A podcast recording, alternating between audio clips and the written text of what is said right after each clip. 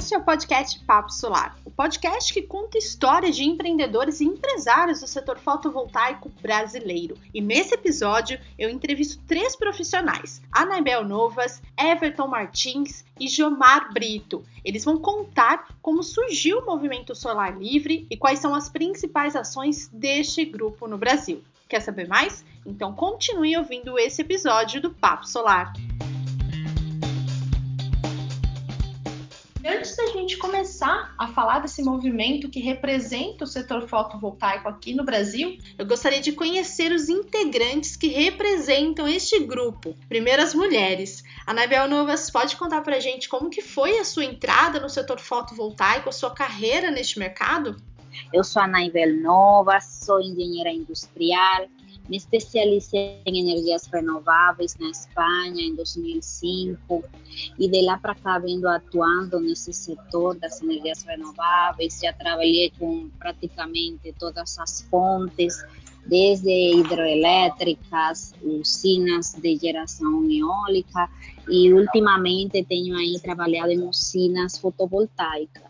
Os meus primeiros passos com energia solar foi lá por 2007, 2006, na Espanha, quando o mercado lá estava evoluindo, iniciando praticamente. E a partir de 2000, final de 2008, eu entrei aqui no mercado brasileiro e de lá para cá venho, venho atuando com empresas desenvolvedoras de projetos, fabricantes de equipamentos e ultimamente com minha empresa de consultoria, atuando com consultoria de empresas que estão querendo entrar no mercado brasileiro de energia solar distribuída.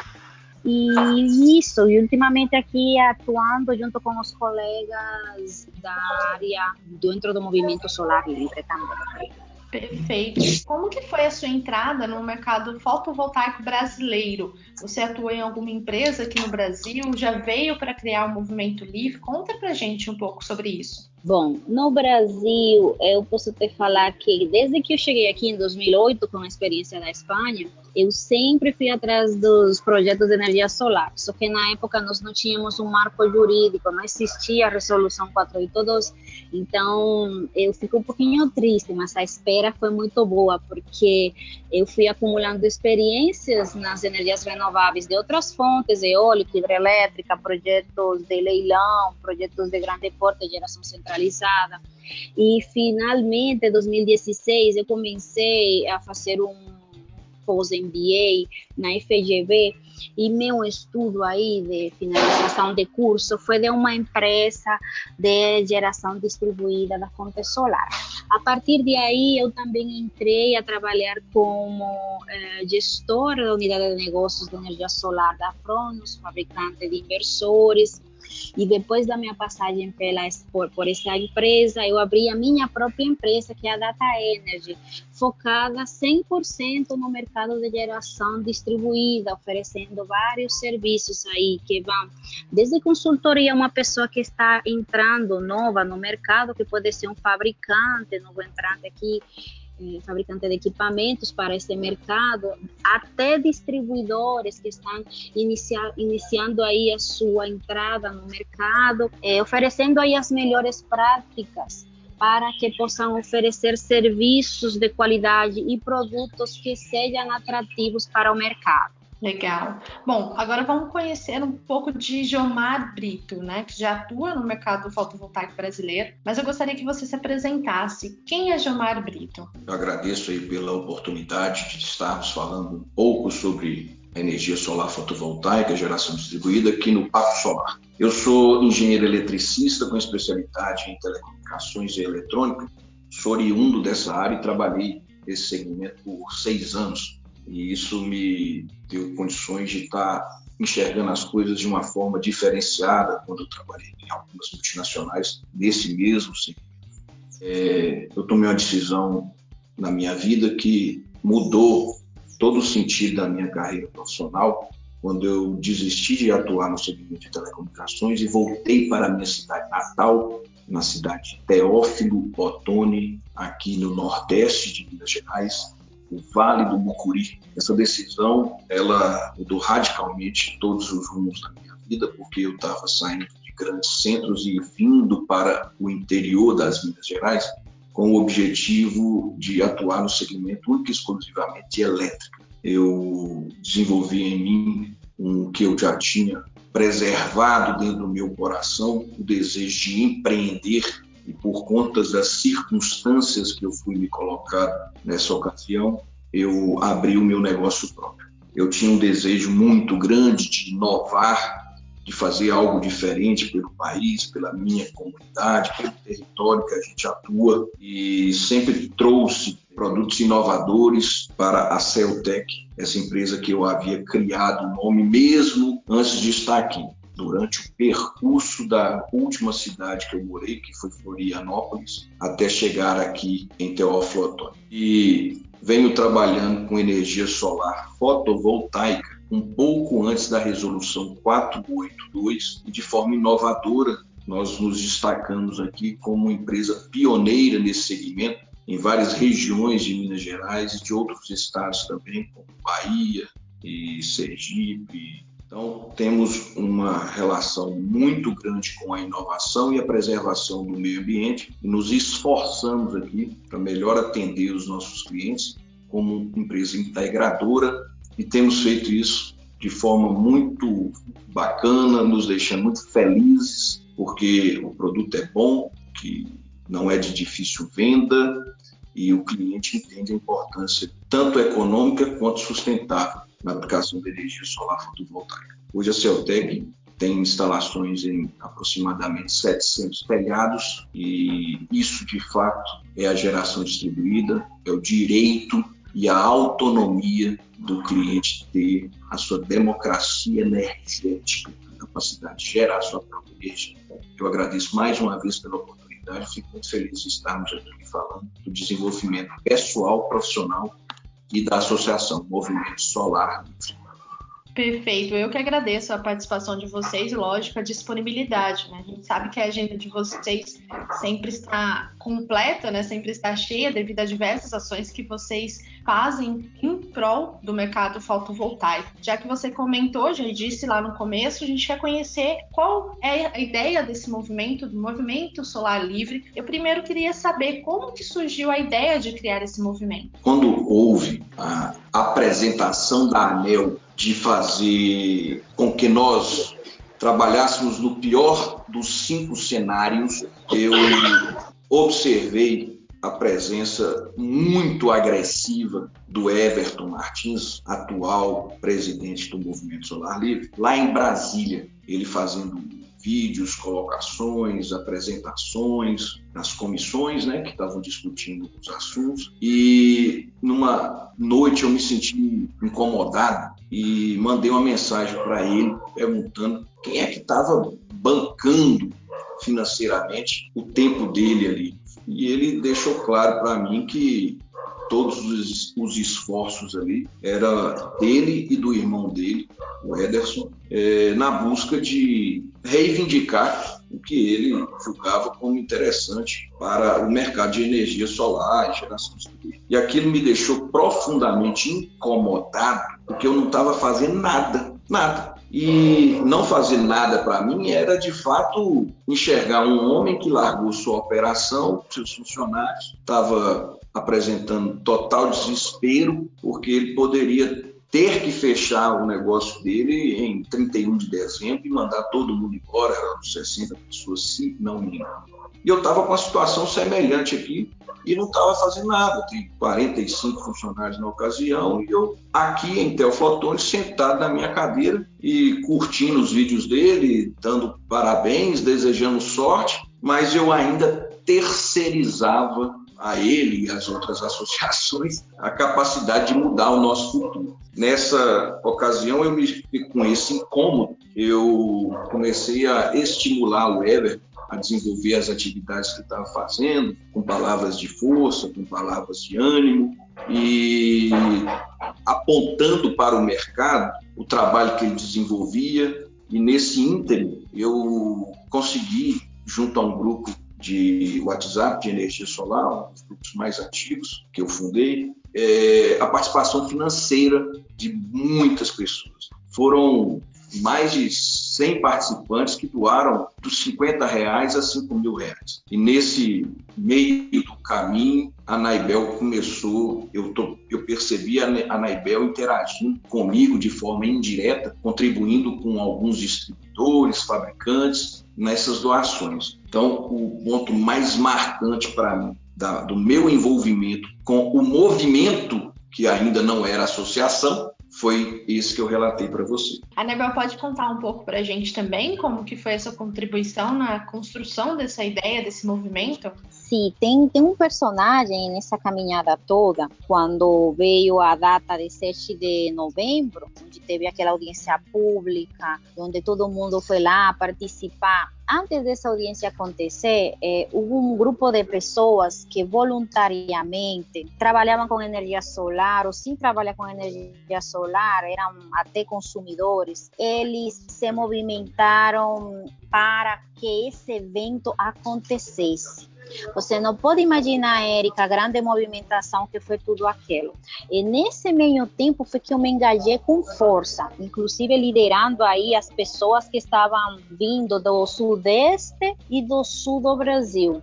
A gente conseguiu preencher ônibus e ônibus de pessoas que se trasladaram de, a mais de 2 mil quilômetros dois dias de viagem, assim, direto, desde suas cidades, lá no interior do sul do Brasil, até passando por, pelo, por São Paulo, indo direto para Brasília. E nessa interação, a gente também eh, conseguiu colaborar com informações para a elaboração de uma cartilha que o Everton pegou essa missão de levar o que, que era energia solar distribuída para os parlamentares, para o pessoal do, da, de Brasília, em uma linguagem simples. E quem que me uniu a Everton, quem fez essa ponte, porque eu não conhecia ele, foi a Eliana. Eliana e eu já estávamos em conversa de tudo que estava acontecendo, participando das audiências e tal. E uma noite ela pegou um voo para Brasília e no outro e, e a gente estava conversando à noite e no outro dia de manhã ela achou Everton no aeroporto. Ela levou aquelas camisetas amarelas, me apresentou Everton, me apresentou outros colegas lá de Brasília que ajudaram bastante. E por lá eles foram porta por porta, tocando as portas das pessoas e falando na cara, assim, cara a cara, explicando os benefícios da energia solar distribuída, explicando todo o caminho e a trilha deles como empreendedores e fazendo essa conscientização que levou que em todas as audiências, de maneira unânime, todos os deputados levantavam a bandeira da energia limpa, da energia verde em nosso favor. Legal. Agora que a gente já conheceu um pouco da Anaibel e também do Jomar Brito, eu gostaria de conhecer quem é Everton Martins, que hoje está como presidente do Movimento Solar Livre. Eu entrei no mercado de energia solar, trabalhava com automação industrial, minha formação é na área de automação industrial e telecomunicações. Em 2010, meu irmão comentou comigo sobre energia solar fotovoltaica. Ele estava construindo uma usina de biomassa, açúcar e álcool, e reformando uma PCH para um cliente. E eu fui ajudar numa parte de automação nas minhas férias da usina de álcool. Nesse período a gente teve a oportunidade de ficar um mês juntos e conversamos sobre essa questão, isso era 2010. E aí eu, nessa indústria que eu trabalhava de, de é, quarta indústria de cosmético do Brasil, eu tive a oportunidade de ir para a Alemanha e para a Áustria naquele período. E acabei então me inteirando sobre o tema energia solar fotovoltaica, até então não tinha um contato com isso próximo. E aí visitei algumas plantas na Alemanha em 2010 visitei algumas plantas e na Áustria fui num centro de estudo também sobre isso. Quando eu voltei o Brasil, eu falei para ele, olha, esse é o caminho, né? acho que é por aí, só que tem que amadurecer. E quando foi então uh, em outubro de 2010 eu saí dessa empresa, eu pedi demissão e investi um capital no ano de 2011. Nós fomos para os Estados Unidos, para São Francisco, para ver alguns modelos daquela empresa americana Solar City que estava desenvolvendo isso lá já, estava começando e tinha já algumas ideias, tinha outras empresas lá mexendo com isso. E a gente foi entender o mercado americano. De lá nós voltamos para o Brasil, fomos para a Alemanha novamente, aí meu irmão já foi junto comigo. Da Alemanha nós fomos para a China e fomos visitar várias fábricas de módulos fotovoltaicos. E aí tivemos a oportunidade de conhecer algumas indústrias de inversores, indústria de módulos fotovoltaicos, e voltamos para o Brasil. Isso já era aí 2011, quando foi meados de 2011, a gente a gente já estava operando com off-grid e estudando esse papel do on-grid fora. Aí a gente fechou o modelo de negócio e entrou de cabeça e foi participar da questão da nota técnica para regulamentação. E na época tinha o Ricardo Baitello, que era do Greenpeace, que a gente fez bastante contato na época sobre essa defesa da energia solar distribuída e começamos. Foi aí que começou essa questão. Até que teve aprovação em 2012 do, da regulamentação, e quando ela foi aprovada em abril, se não me engano, foi 17 de abril de 2012, para entrar no final do ano, foi onde que começou o engajamento, porque a ANEL já propôs suspender a entrada em 2012 e queria deixar para o ano seguinte. Só que a gente já tinha até contratos, já pré-contratos estabelecidos, para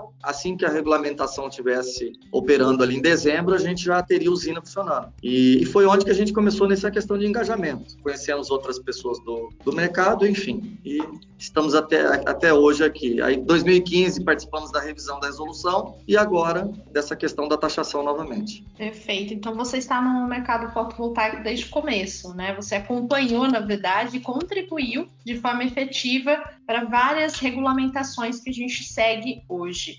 E eu gostaria que você contasse também, Everton, como que foi a ideia, né? A Naibel já explicou um pouco aqui, junto com o Jomar, a ideia do movimento solar livre, como que foi a sua construção, mas eu gostaria que você destacasse os principais motivos que levaram à criação desse movimento aqui no Brasil. Olha, eu vou falar dos principais motivos, mas conectando com um pouco da história ainda, é, eu e meu irmão nós participamos da comissão do IMETO para certificação de módulos para criação da norma, da comissão do IMETO para certificação de inversores lá atrás, a dificuldade que era isso, a falta de assistência técnica no Brasil. Então, quando você participa de todas essas narrativas e vem, gasta muita energia em cima disso, fui vice-presidente da B Solar é, em 2015, participei do dia que é, se propuseram a fundar a B Solar, nós éramos um grupo setorial da Fiesp, é, era um grupo de trabalho da Bini, bem pequeno pequenininho, com cinco pessoas. Acontece que quando você passa por tudo isso e de repente vem uma atitude dessa da ANEL, que desde 2015, quando houve a tentativa, e nós estivemos em Brasília, lá na época o ministro era Eduardo Braga, e isso é,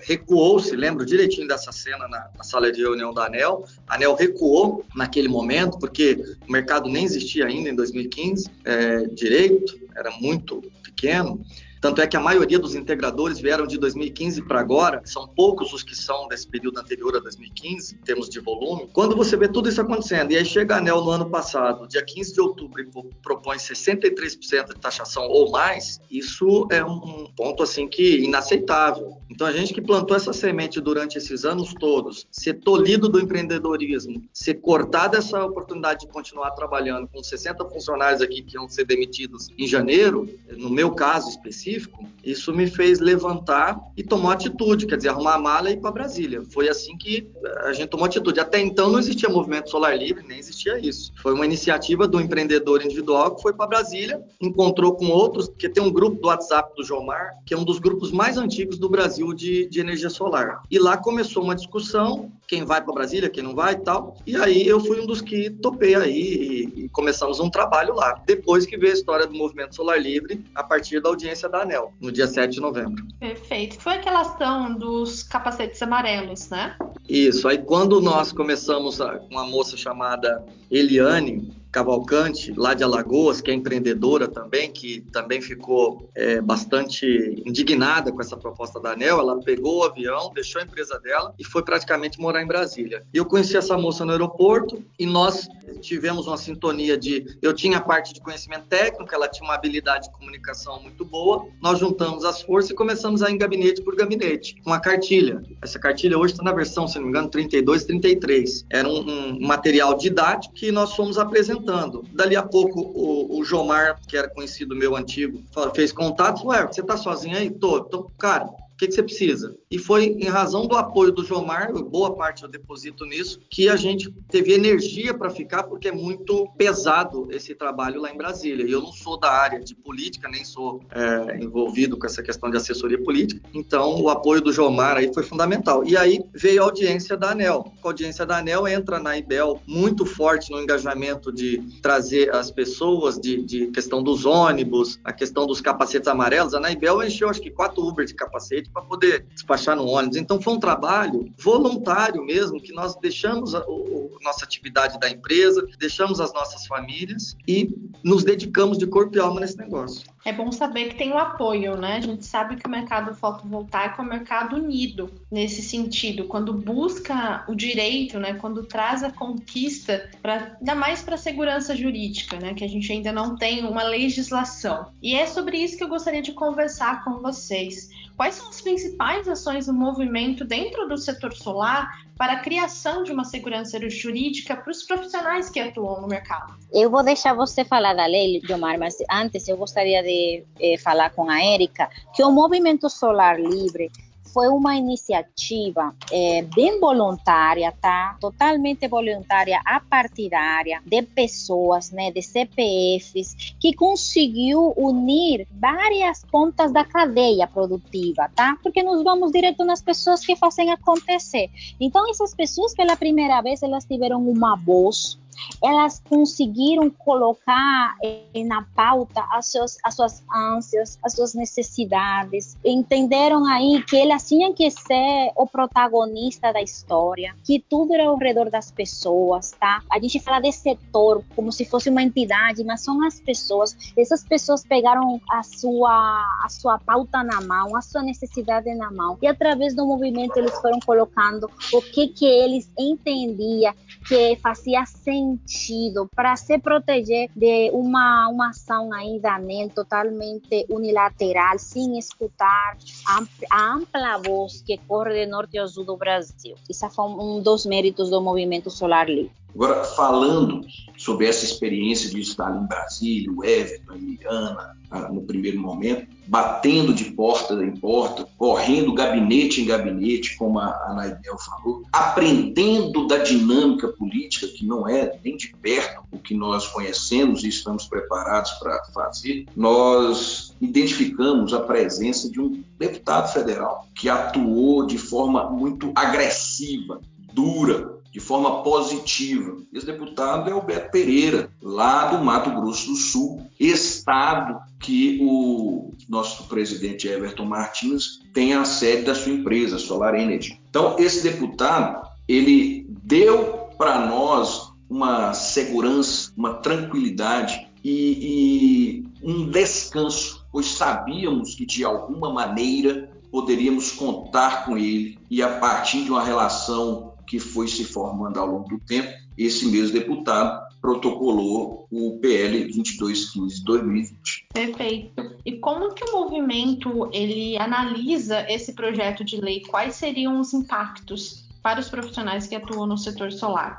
O projeto de lei ele tem uma vantagem de que ele foi elaborado pelos instaladores, pelos integradores, por aquelas pessoas que fazem acontecer. O projeto de lei ele foi protocolado no mês de abril de 2020 e automaticamente, uma, um mês depois, o deputado Beto, como estávamos em meio da pandemia, ele colocou para ser estudado com urgência urgentíssima. O que que de fato esse projeto de lei traz para você que está aqui nesse sector da energia solar distribuída? Ele traz segurança jurídica, porque nós hoje usamos o que chamamos da Resolução 482 de 2012. E é lá onde nós temos nosso direito de produzir a nossa própria energia. É lá que dá essa permissão a você, ama de casa, você, empresário, você, empregado, produzir sua própria energia na sua casa. Então, o que, que esse projeto traz? Traz para dentro de uma lei federal que esse nosso direito ele seja respeitado.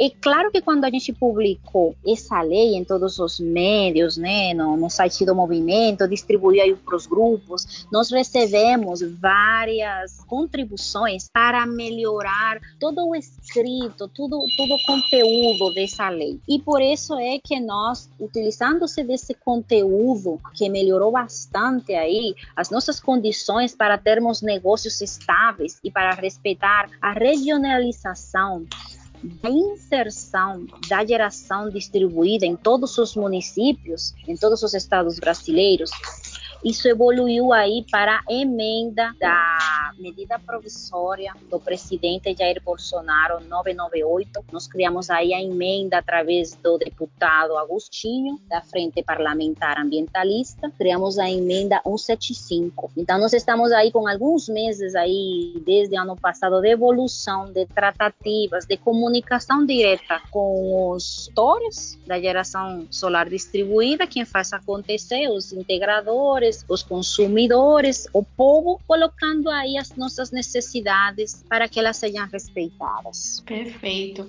Bom, Everton, eu gostaria de ouvir de você qual a sua opinião sobre esses projetos, né, sobre a medida provisória que foi publicada, a sua emenda também. Qual foi a contribuição do Movimento Solar Livre? Olha, nessa caminhada, depois que passou a audiência e nós conseguimos prorrogar lá a taxação que a ANEL botou para o dia 31 de dezembro, que é uma coisa absurda, essa questão de discutir esse tema, e aí não aconteceu a taxação, devido a essa mobilização da audiência de 7 de novembro, quer dizer, tinham quase mil pessoas com a camiseta e o capacete amarelo lá, isso gerou um burburinho político, os políticos tomaram consciência, e aí então a gente aprendeu algumas coisas. É, Jomara, Naibel e Everton montaram aí um, um uma parceria de continuar o trabalho, trocando ideia com vários outros colegas mas a gente tomou, vamos dizer assim, a iniciativa de doar o nosso tempo para concatenar as informações. Quando veio janeiro, fevereiro e março, nós então tínhamos uma expectativa com um projeto de lei de um deputado de Minas Gerais que estava se posicionando a respeito disso, só que esse texto não aparecia. Não vou entrar no mérito aqui dos porquês.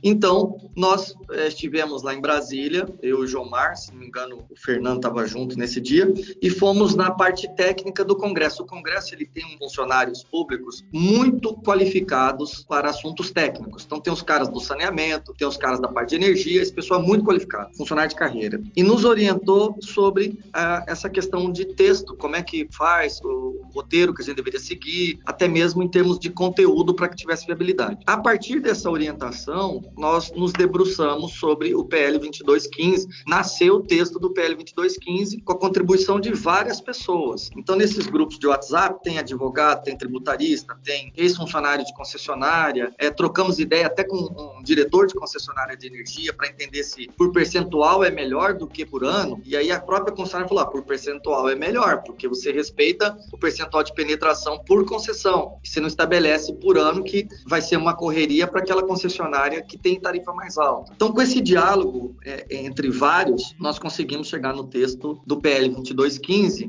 que ele é mais simplificado para poder dar o primeiro passo. Todo mundo mundo sabe que depois de pautado tem substitutivo, tem emenda, tem uma série de coisas. Então eu entendo que quando o deputado Beto Pereira protocola isso em março e nós fizemos um esforço para conseguir um requerimento de urgência urgentíssimo com 348 assinaturas, foi uma vitória no sentido de que, bom, temos um texto, temos um requerimento de urgência, é um primeiro passo. Nós nos mobilizamos para isso. Nós não ficamos olhando o lado do copo vazio, nós olhamos assim, esse é o caminho, vamos seguir. No entanto, muita gente colocou várias contribuições contribuições depois. Essas contribuições viram um texto substitutivo que foi tratado pelo deputado Rodrigo Agostinho, Agostinho na forma de emenda, no caso da MP 998. Ou seja, temos dois caminhos: a emenda 175 da medida provisória 998 e continua o trabalho do PL 2215 de 2020 para ser pautado e esse mesmo texto da emenda ser colocado como substitutivo. Então nós temos dois caminhos: que a emenda em 120 dias ela pode cair no, a medida provisória pode cair e nada aconteceu. Então nós não estamos depositando as fichas só nessa sexta. Temos o projeto de lei que continua o trabalho.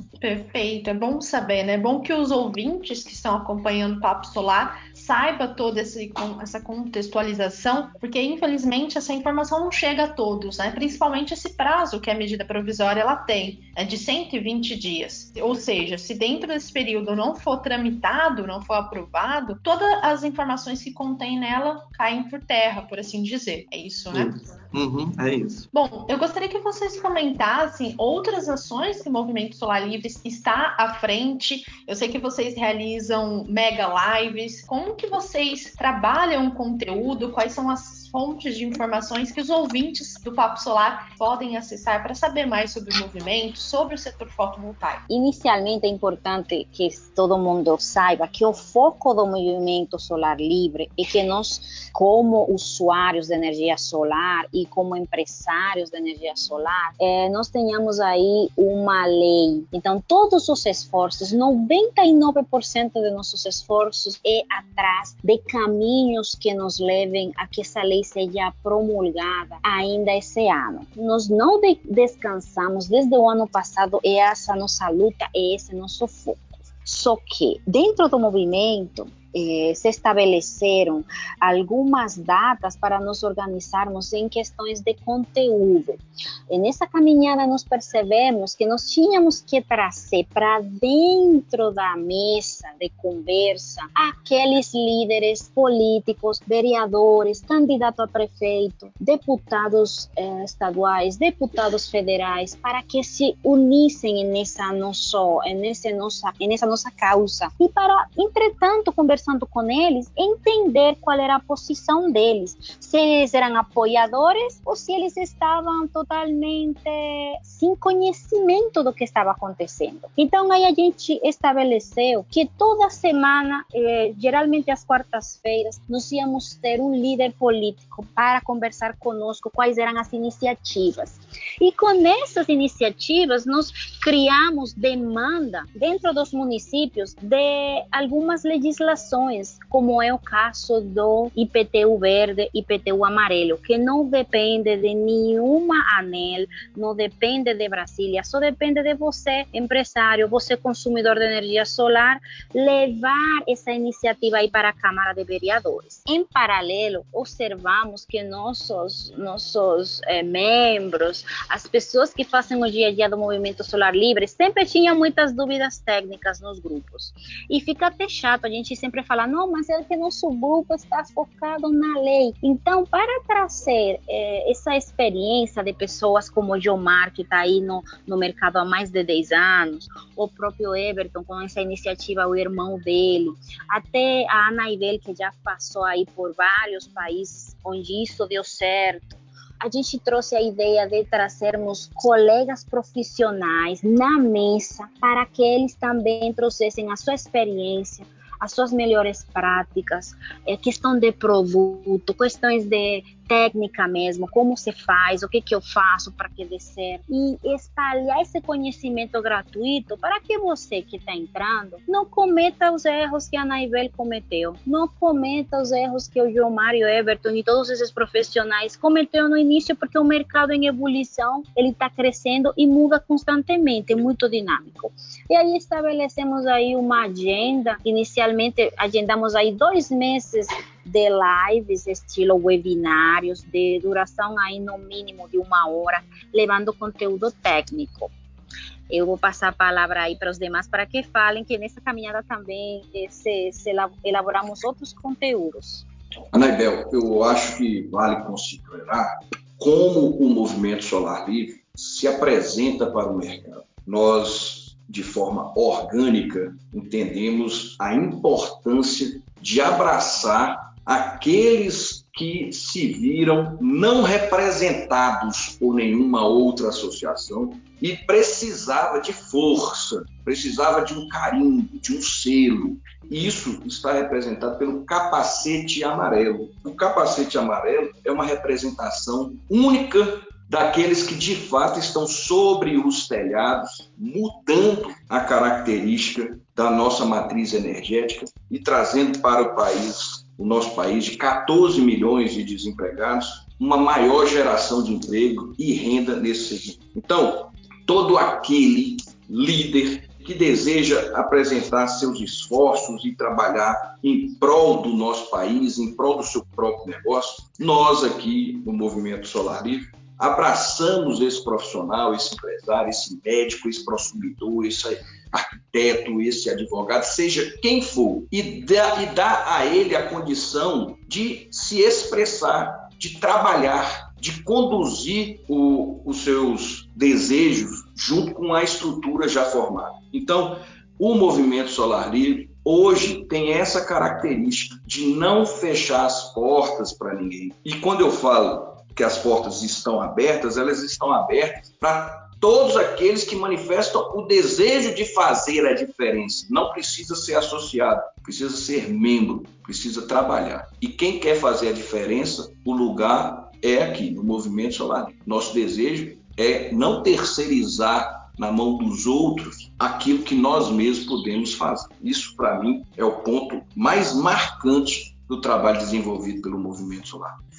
É, complementando o que o Jomar colocou, uma das falas que sempre quando a gente falava por telefone, eu estava lá em Brasília, era essa que eu comentava com o Jomar, falava, Jomar, estão terceirizando a vida das suas empresas, o, o, os seus negócios, os seus empregos para pessoas que não atuam diretamente como integrador. Então, nada contra, mas quando você tem pessoas te defendendo ou dizendo que está te defendendo, mas que não são do meio, não são atuantes como, não são nem consumidores de energia solar e não são instaladores, que o nome dado é integrador, mas na prática é um instalador. Né? É um instalador de energia solar fotovoltaica que tem que se qualificar, que tem que pagar curso, que tem que lidar com uh, as autarquias do setor, que tem que lidar com a concessionária todo dia, tem que lidar com reprovação de projeto, tem que lidar com é, a parte de segurança nos telhados, que está com todo dia na cabeça lá no sol.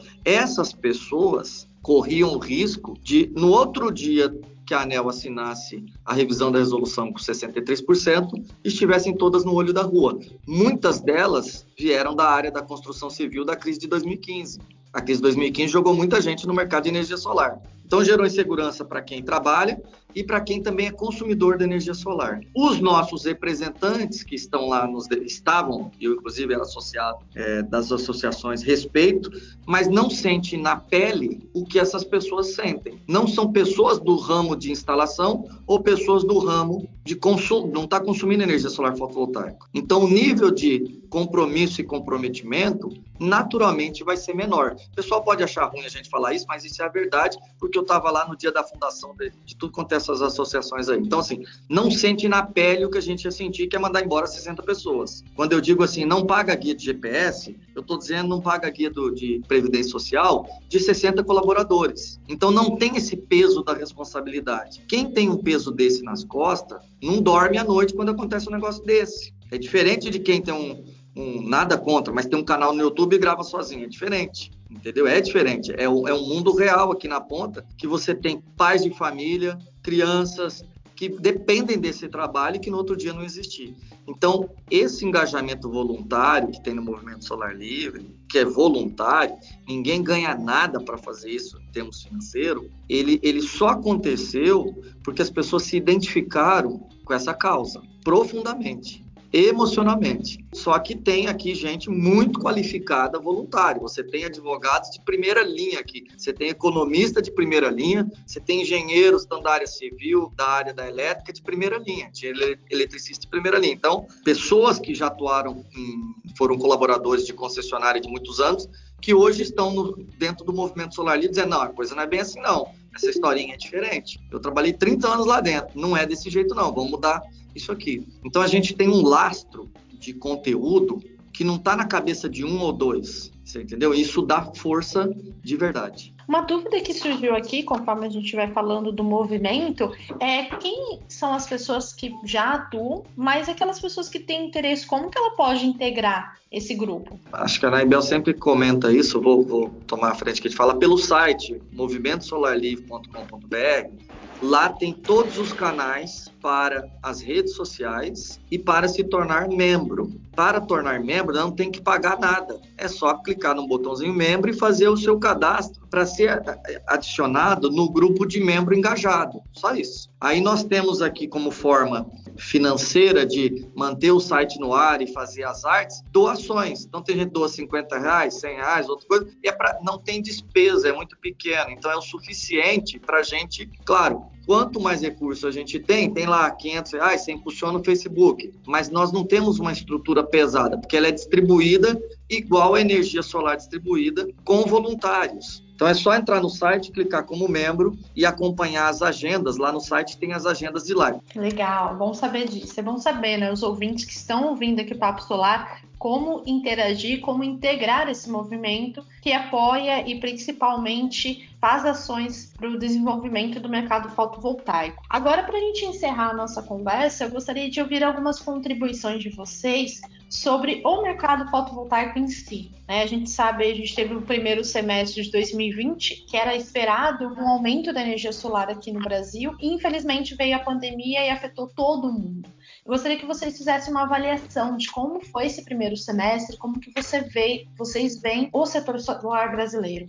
Sim, Erika. Eu vou iniciar aqui desde meu ponto de vista e desde as informações que a gente tem aí lidando com diferentes tipos de clientes. Uma parte da, do meu trabalho está é, relacionado com as usinas de mini geração, desenvolvimento dessas usinas, não a instalação, mas sim o desenvolvimento. E nesse mercado há um aumento constante aí de usinas novas, porque eles estão na correria para ter todos os incentivos da 482. Então, empresas de engenharia estão com demandas dessas grandes usinas. Só que nós sabemos que essas usinas não representam o mercado de geração distribuída em sua totalidade.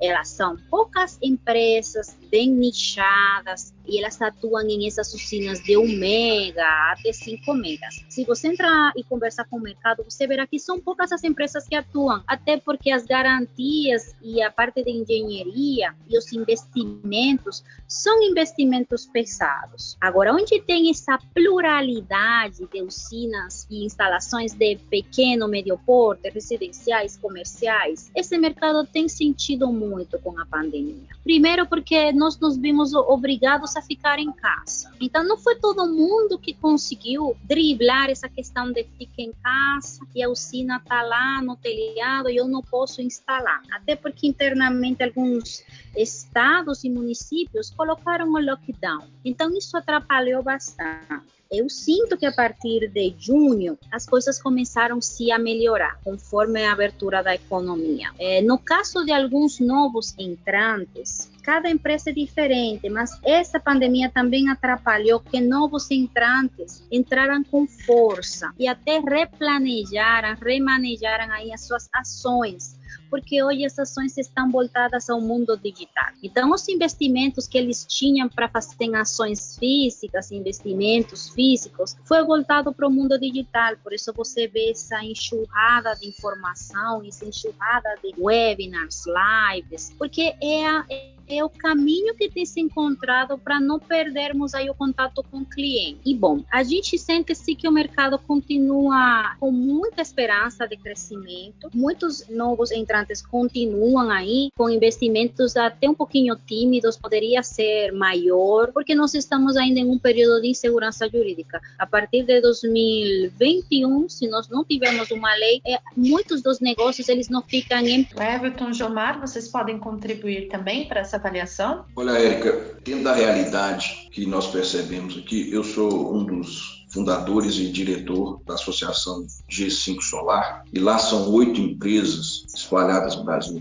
Tem empresas do Rio Grande do Sul e empresas em São Luís do Maranhão, por exemplo. A gente percebeu que o impacto da pandemia em, nas empresas que estão situadas no Rio Grande do Sul aconteceram primeiro. E isso, engraçado, foram subindo Minas Gerais, Tocantins, até chegar no norte e nordeste do país, tá certo? E, de alguma maneira, quando as empresas têm alguma espécie de troca de conhecimento, de experiências, as empresas que estavam recebendo informações das empresas do sul, sul e sudeste, conseguiam minimamente se preparar para os eventos que iriam acontecer. Algumas dessas localidades, como bem colocado pela Naibel, tiveram lockdown e fecharam, sofreram com transportes de entrega de mercadoria, enfim. O que eu posso dizer com relação ao funcionamento da minha operação aqui é que, em comparado com, os anos, com o ano passado, houve uma redução é, de março até 90 dias depois de quando mudou é, as questões de mobilidade,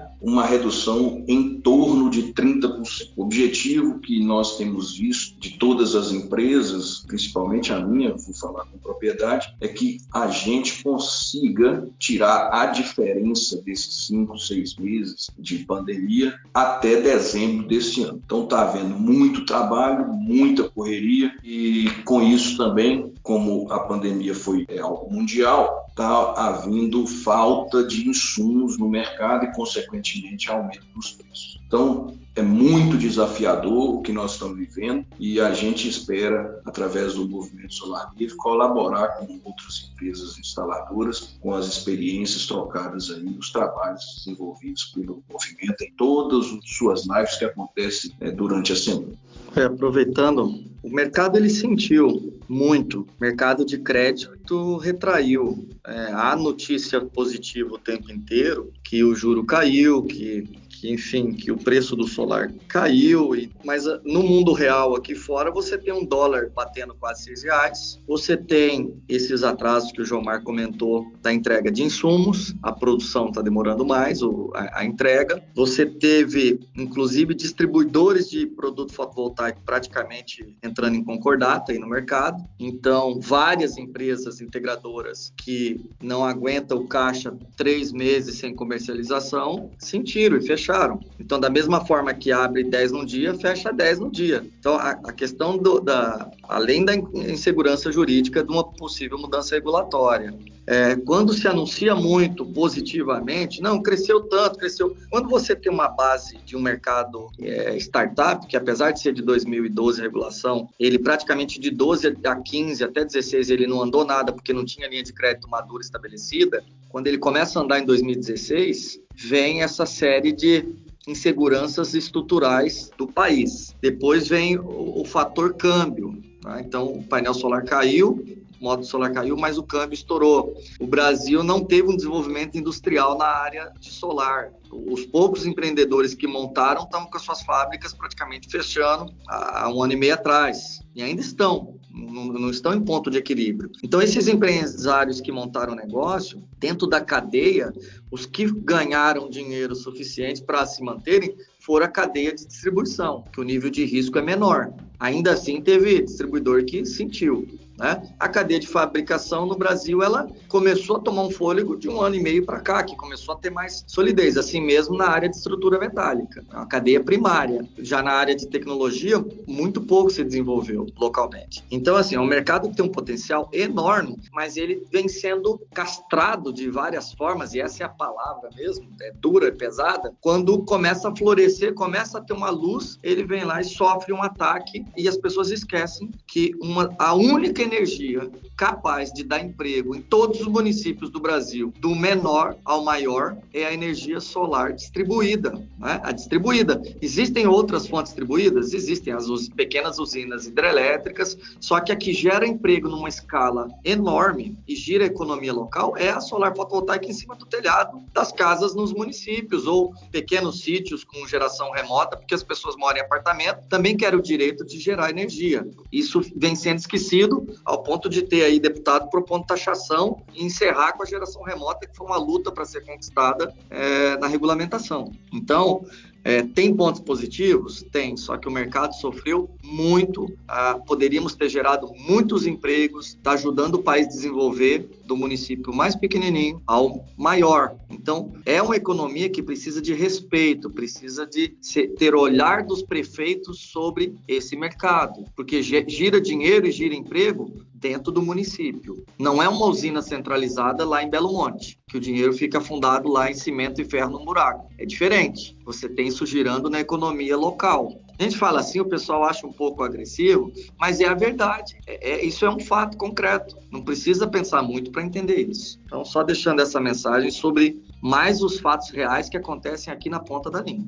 Bom, e para a gente finalizar aqui o nosso papo, né? A gente já falou bastante sobre o movimento Solar Livre, qual é a sua atuação, a sua criação e todas as ações que ele vem desenvolvendo e contribuindo no setor fotovoltaico. Mas eu gostaria que vocês deixassem uma mensagem para quem está ouvindo o Papo Solar, que pensa em ingressar no mercado fotovoltaico, ou também para aquele profissional que já atua há um bom tempo e gostaria ali de ouvir um conselho de vocês que já atuam também bastante tempo e sair todo integrado ligado ao desenvolvimento do solar aqui no Brasil. Bom, Erika, o meu conselho para os novos entrantes e para quem já atua é o seguinte: olha, nós temos que nos engajar mais. Nós estamos em um momento de desenvolvimento, de criação de um novo mercado. O mercado é uma criança, como muitos especialistas falam, e é mesmo. É muito pouco que nós temos de penetração a nível nacional e é muito bom ver que o mundo inteiro está se aproximando do investimento pesado das energias renováveis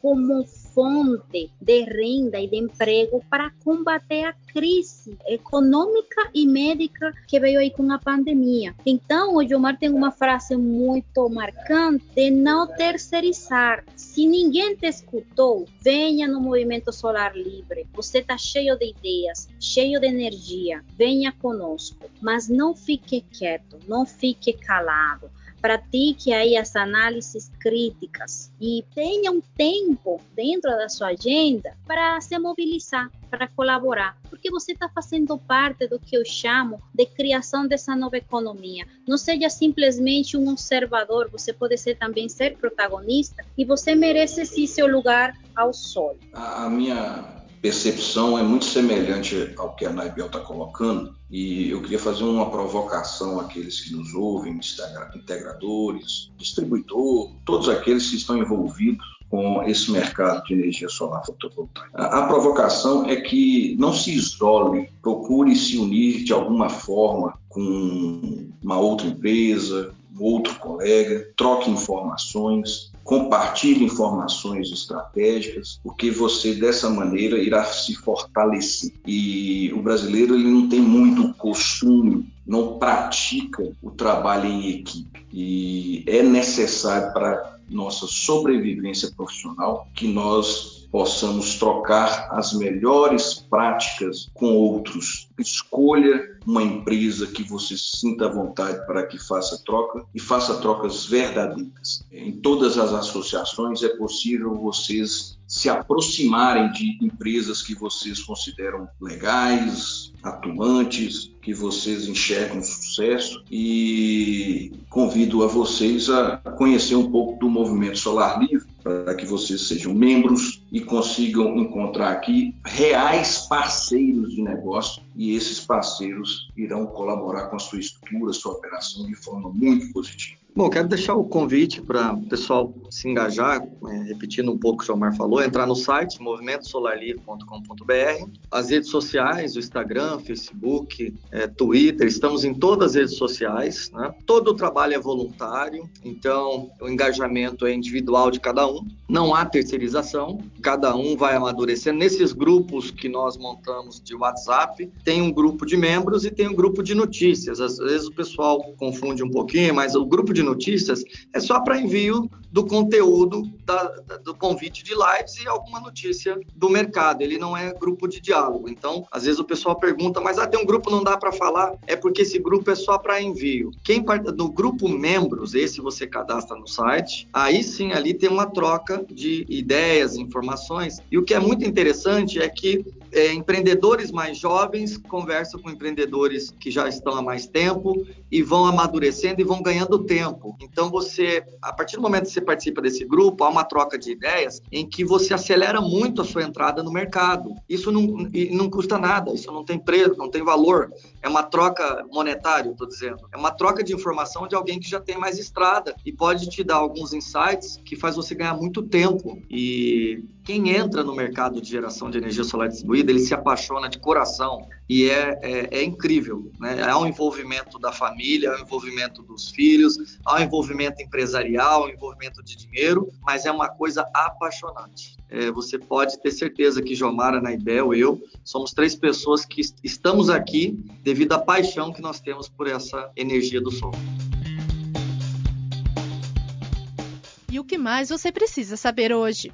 Ministério da Educação abre licitação para a construção de usina solar fotovoltaica na Universidade Federal do Triângulo Mineiro. Drone sem homologação é crime, diz especialista. E mais, usinas fotovoltaicas flutuantes vão dominar o mercado. Confira estas e outras notícias em canalsolar.com.br.